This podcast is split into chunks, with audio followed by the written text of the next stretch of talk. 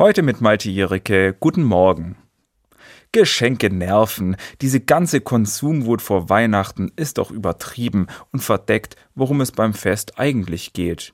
Um Besinnlichkeit, um Familie und natürlich um die Geburt Jesu. Bedenken dieser Art höre ich immer wieder.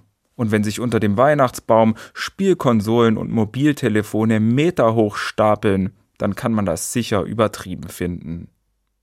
Man kann es aber auch einfach auf sich beruhen lassen und die Menschen mit ihren Geschenken glücklich werden lassen.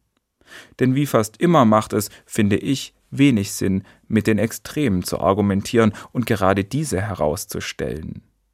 Denn grundsätzlich ist Schenken doch etwas sehr Schönes.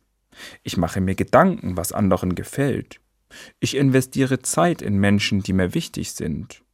Und selber bekomme ich Geschenke einfach so, weil jemand anderes mir zeigen möchte, ich mag dich, du bist mir wichtig, du bist ein Geschenk. Das kann ich mir nicht verdienen, sonst wäre es ja kein Geschenk mehr, sondern eine Gegenleistung. Und damit passen Geschenke sehr gut zu Weihnachten, denn Weihnachten beginnt mit einem Geschenk. Gott kommt als Mensch in die Welt. Das ist ein Geschenk, da investiert Gott seine Zeit hinein, weil er wissen will, wie sich unser Leben anfühlt. Er will selbst erleben, was wir brauchen und was uns gut tut. Gott ist damit keiner, der in anderen Sphären unterwegs ist, sondern hier auf der Erde das Leben der Menschen besser machen will.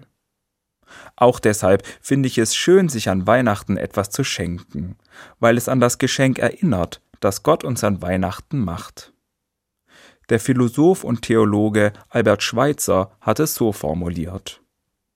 Weihnachten ist das schönste Fest der Welt.